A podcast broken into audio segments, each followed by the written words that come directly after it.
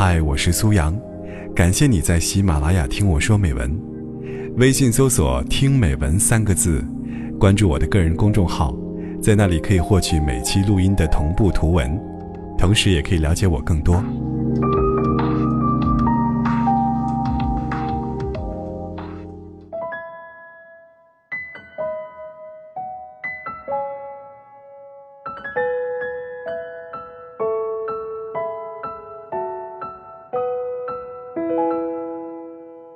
在遇见王先生之前，我差一点就和一个认识不到三个月的海龟结婚了。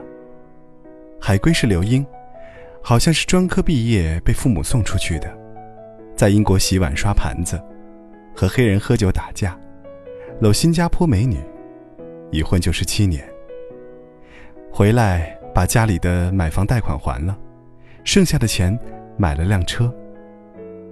算下来七年攒了二十五万左右吧。还算是个靠谱的男人。他在二流超市的美食档口里做小吃，生意惨淡。后来去一所房产中介做了售楼员。不过我答应和他在一起，不是因为他有房有车，和他分开，也绝不是因为他没有正经工作。那时候还在流行 QQ 同城群，刚刚参加工作，下班之后窝在寝室里，除了追剧没什么消遣。就加了一个推荐的同城群。每一个游走在同城群里的单身男士，都有一个烈焰的梦想。同样，潜伏在里面的很多女生也幻想着，可以在这里寻找到一位称心的白马王子。海龟也不例外，我也不例外。群里聚会那天，海龟开着刚买的车，因为年龄也相对大一点。他很少参与我们之间的谈话，所以我对他并没有什么印象。第二次聚会后，他却破天荒地提出要送我。路程实在是太远了，我想海龟当时一定肠子都悔青了。到半路，我提议剩下的路程我打车，海龟欣然同意。虽然我执意要自己打车走，但是心里还是对这个人。没存什么念想。我想，如果一个男人真的想追求你，那么你至少还是应该比那点油钱重要的吧。接下来群里活动的时候，他总会有意无意的坐在我的灵位，私下里也会偶尔找我私聊。有一次，我们约好一同乘坐地铁参加活动。就在一同乘坐了那一班地铁后，他顺其自然地牵了我的手。晚上聚会后，他说：“今天想到会喝酒，所以没开车，我就不送你回去了。”类似的情况还有很多。有一次我周末休息，去他那儿玩。吃午饭的时候，他特意拿了罐啤酒喝，喝完，装作很尴尬的样子说。又不能送你了。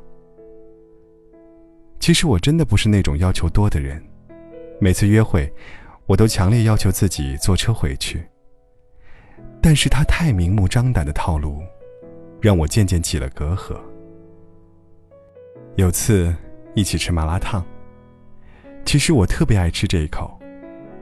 为了避免让他尴尬，我选择了慢吃，再慢吃，很少动筷子去夹菜。吃到后来，碗里就剩下一颗茼蒿了。他看了看我，放下了筷子。我看了看他，也放下了筷子。因为我一直说我不饿呀，你吃，我就是尝尝味道。所以，我没好意思暴露自己，实行光盘行动。出门后，海龟埋怨我浪费。那么一大颗茼蒿，你怎么不吃呢？我都没舍得吃，太可惜了。哼，一个男人斤斤计较到如此程度也是醉了。可我还是脑补，那是他遵守节约粮食的美德。认识不到三个月，他提议结婚，我说太快了吧。海龟车房都有了，我已经三十了，等不起了。我说。那先见见父母再说吧。去他家那天，我特意买了些营养品、水果和牛奶等等，想着怎么第一次登门也要拿一点见面礼吧。海龟开车来接我，他一直说不用买什么，买几样水果就好。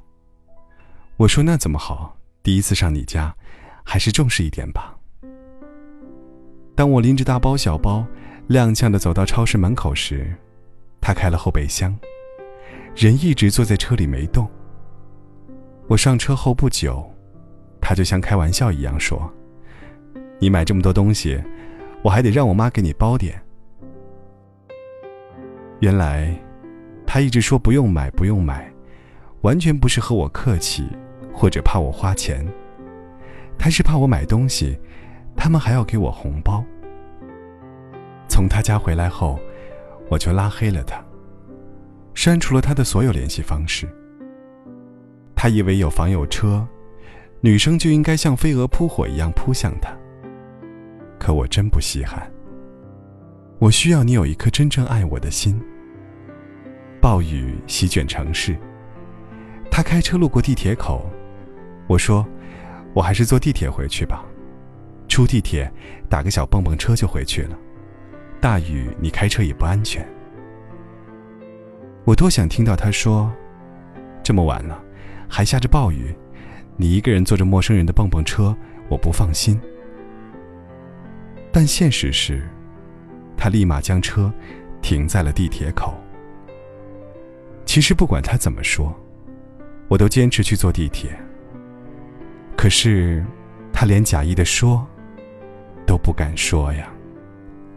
至此我才明白，他根本就不喜欢我，只是想找个人结婚而已。寻找另一半，是寻求相互取暖的一个归宿。如果只是迫切的想要一个结果，而忽略他是不是一个发热体，那结果终将是悲哀的。我们崇尚浪漫。让爱情、婚姻和金钱世俗分开，但是往往那些需要动钱的时候，或者流传久远的很俗的礼节前，才真正的看透一个人是把你放在怎样的位置。记得有句话说：“大概所有的说不清的顺其自然，到最后都有说得清的分道扬镳。”真正是因为爱你，想和你结婚的人，才不会是一个顺其自然就牵手，又一个顺其自然就结婚。我希望他每一个牵手，都因为你是你。感谢有你出现在我平淡的世界里。世界上那么多人，只想和你在一起。当你觉得太委屈，我会紧紧地拥抱你。当我觉得没有勇气，请你陪我直到天明。还好有你出现在我无聊的人生里。有你在我的身边，每天都是好天气。我是个善良的人，永远都不会伤害你。你也有颗温柔的心，我才不顾一切向你靠近。我永远都不会背叛你。生生世世永不分离，直到世界尽头，年华老去，我的心里只有你。我永远都不会抛弃你，白头到老，心心相印。请你看着我的眼睛，请你相信。